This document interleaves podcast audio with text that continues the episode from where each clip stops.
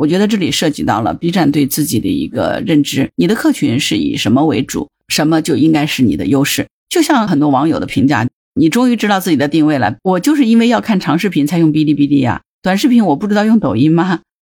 你好，我是木兰，欢迎收听订阅当户知。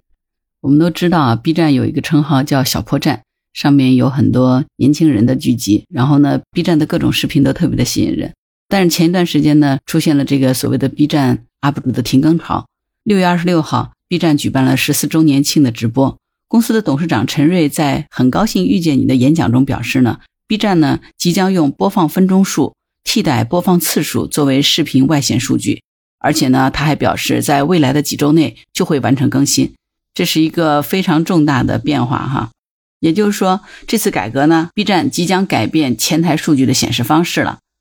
这次改革呢，不仅是 B 站十四年以来呢最重要的调整变化之一，也代表着近期呢 UP 主停更这个风波事件啊，B 站通过审视之后，对自身做出了重大的优化，属于对于 B 站传统中长视频生态创作者的一个重大利好。这个消息官宣以后啊，很多 B 站的创作者都对此表示了欢迎。观察者网的报道表示呢，这个可能会利于提高中长视频的传播度。从 B 站成立开始，在相当长的一段时间里呢，B 站都是以中长视频生态作为其创作和用户的基本盘的。对于短视频平台的这个火热呢，B 站也曾经一度认为双方不在同一个赛道竞争。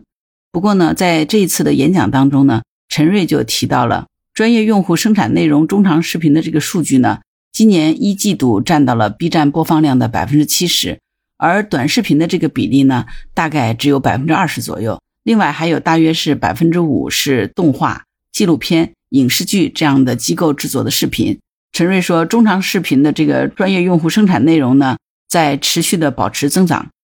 他特别强调呢，中长视频的生成内容同在过去一年相比呢，同比速度仍然保持增速在百分之二十六以上。所以呢，B 站目前的基本盘呢，还是以中长视频为主。不过近年来呢，B 站也曾经试图过在短视频领域发力。这个也的确是不争的事实啊。二零二一年的时候呢，B 站就曾经推出过短视频形式的这样的板块。站在管理层的角度来说，相比较长视频，短视频对于创作者肯定是更加容易的嘛，也容易更加吸引这个点击和播放带来的这个商业效果。但是对于很多用户来说，可能会觉得看到的干货少了很多。B 站呢，最终是丢掉了自己的特色。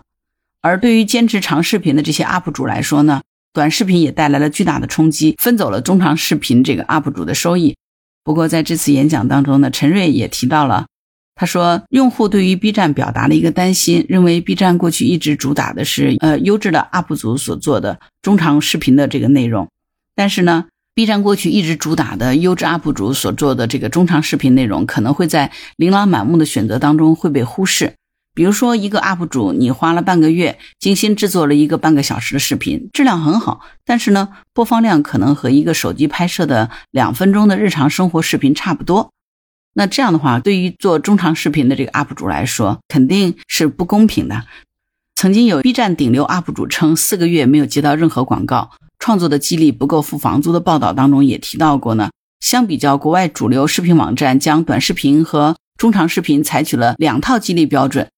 B 站对于短视频和中长视频采取同一套激励标准，这是变相鼓励大家创作短视频，也就会导致短视频营销号盛行，这就会严重挤压了中长视频创作者的生存空间。拥有百万粉丝的 B 站 UP 主汤姆的混乱空间呢，就在最新的视频当中表示，自己某一款爆款的短视频制作仅用了五分钟，就收获了三百八十八万的播放量和全站热榜四十九名的成绩。这个呢，就对他自己产生了一个巨大的认知颠覆。原来做短视频居然可以是如此高效和有收益的事儿。UP 主就表示呢，做短视频是属于投入低、收入高的选择。不过呢，他也认为中长视频的制作成本相比较短视频是有着巨大的提升的。但是从播放数据可能很难匹敌短视频，高投入不一定带来高回报。这个呢，对于中长视频的创作生态呢，会产生负反馈，会倒逼 UP 主加入短视频的创作。进一步破坏原来的创作生态。同样拥有百万粉丝的 B 站 UP 主陈宝一也表达了类似的经历。他说他自己花费了一周时间制作的这个视频只有十万的播放量，但是随手拍的短视频呢却有接近六十万的播放量。那观众天然会倾向于点击观看播放数更多的视频，这样呢就会导致中长视频进一步的无人问津了。他表示呢，精心制作长视频比不过随手拍的短视频，这样的一个对标是很不公平的。对此呢，陈瑞认为不能倒退回内容更少的时代，解决的方法应该是用产品或者是技术的方案，让用户更加容易选择制作精良的视频。用户往往点击一个视频，播放量的数据是重要的参考指数，但是呢，播放量和播放次数所反映的是用户点进去看视频的次数。并不能代表用户真实消费视频的情况。有的用户点进去，也许十秒钟就退出来了。但是呢，有的视频用户点进去会看四十分钟。可是呢，这个播放分钟的这个数字呢，在播放次数的统计当中就被忽视了。在过去呢，因为统计播放分钟数比统计播放次数在技术上要难，而且呢成本也要大，因此呢，包括 B 站在内的很多平台呢，一直用的都是播放次数的数据。不过，陈瑞表示呢，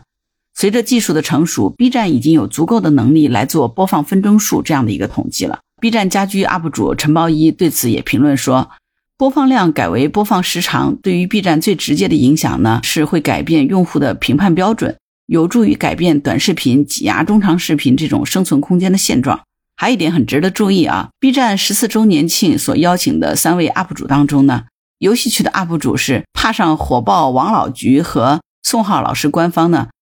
一直都是长期深耕于视频的时长超过一个小时的长视频领域。这个呢，也暗示了 B 站对于坚持中长视频为本的这种战略决心。这次周年庆的演讲当中，陈瑞还表示，UP 主的收入是平台必须关注和必须做好的工作。只有让创作优质内容的 UP 主获得持续的收入，他们才能够安心的创作。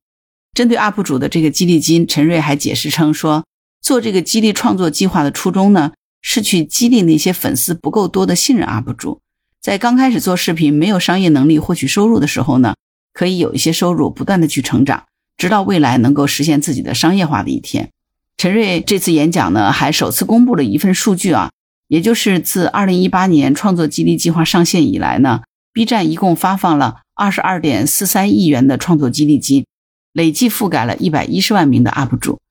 尽管如此呢，也有不少的 UP 主反映，在 B 站变现是很难的，商业化途径走不通的这个问题。比如说，部分的 UP 主的内容并不适合广告变现，广告商单要接呢也不容易。在这次周年庆上呢，陈瑞公布呢，B 站将推出新的变现方式作为补充。B 站正在内测充电计划升级版，可以为不擅长做广告的 UP 主提供新的收入方式。早在2016年呢，B 站就有充电这个功能。用户可以为喜欢的 UP 主打赏。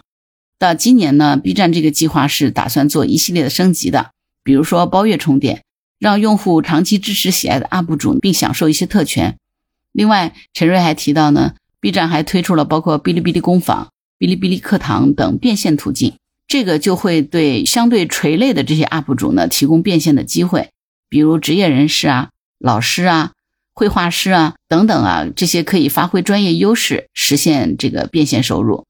哔哩哔哩课堂呢，面向有能力制作系统化课程的 UP 主，可以将课程呢放在 B 站上进行售卖。面对 B 站 UP 主停更潮、赚钱难的这个问题，从 B 站的角度来说呢，改变评判的标准，把播放量改为播放时长，也许呢，这个不能够立竿见影，马上改变现状，但是也可以看到啊。B 站也意识到了如何要面对短视频的冲击，也明白了如何更好的维持自己的创作生态。总的来说呢，我觉得 B 站做了一件艰难但是正确的事情。为什么有这样的一个感想呢？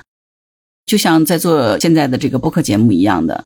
如果说做一个三分钟、五分钟的节目，真的是非常快，几句话就讲完了。但是如果想去做一个十五分钟以上，甚至于半个小时的节目，从我的经验来说呢，从收集资料到完成整个节目的制作，有的时候可能会花两天左右的时间才能完成整个节目的录制。三十分钟的时间，其实你是需要有大量的干货内容去支撑的嘛。但是如果说只是考虑有多少人来点击它的话，那我三分钟的时间随便一讲的话，这个节目出来可能马上就会有很大的点击量。所以从这个意义上，我就完全能够理解哈，就是 B 站这个中长期视频的 UP 主们面对五分钟就短视频就可以得到很高收益。他们所产生的这种冲击了，因为毕竟在三五分钟你所展现出来的内容和半个小时能够展现出来的内容它是不一样的。但是如果只是用播放次数、点击率来看这个数据呢，的确对于做中长期更深内容的这个 UP 主来说呢，它是不公平的。那我们现在一直说这个社会极其之浮躁，做任何事情都沉不下心，所以说 B 站这次做出这样的一个选择，我觉得是做了一个艰难但是正确的事儿。这个就像学习一样的，你真正深度的成长和表达，更多的时候是需要时间积累的。真正一个有深度的节目，一个能够表达的清晰的节目，它其实是需要时长的支持的。没有时间的这样一个维度，所有的表达都只是流于表面，可能是吸眼球，但是呢，从长期的发展来说，它不会给人带来更多的收益，可能就是让你哈哈一乐过去了。当然，你也可以说我喜欢的就是哈哈一乐。我觉得这里涉及到了 B 站对自己的一个认知，你的客群是以什么为主，什么就应该是你的优势。就像在这条新闻之下呢，有很多网友的评价就是说，你终于知道自己的定位了。我就是因为要看长视频才用哔哩哔哩呀，短视频我不知道用抖音吗？还有一个网友说呢，长视频的学习的知识多，刷到一个视频就能够有很好的收获，但是短视频真的就是让自己哈哈一乐，挺浪费时间的。更多的网友说这就对了，哔哩哔哩还有很多长视频的确做得非常棒，搞一堆擦边球和搬运的短视频，这是 B 站该干的事儿吗？回到长视频就对了。还有一个网友说呢，B 站的优势它就是中长视频，这几年被抖音、快手的短视频冲击的面目全非了。现在 B 站终于知道该发展自己的优势项目了。所谓的完播率、播放分钟数，这些都是急功近利的反应。如果抖音、快手继续这样子，可能会获得暂时的成功，但是长久以往，失败是必然的，除非改变规则。那最终，所有 B 站的用户其实都有一个共同的心声，希望小破站越来越好。好了，关于今天的节目，你有什么想法？欢迎在评论区留言。如果你喜欢木兰的节目，欢迎订阅、点赞、转发当护知。当然，如果你喜欢木兰，也可以关注木兰。欢迎加入木兰之家听友会，请到那个人人都能发布朋友圈的绿色平台，输入木兰的全拼下划线七八九就可以找到我了。好了，今天就到这儿，我是木兰，拜拜。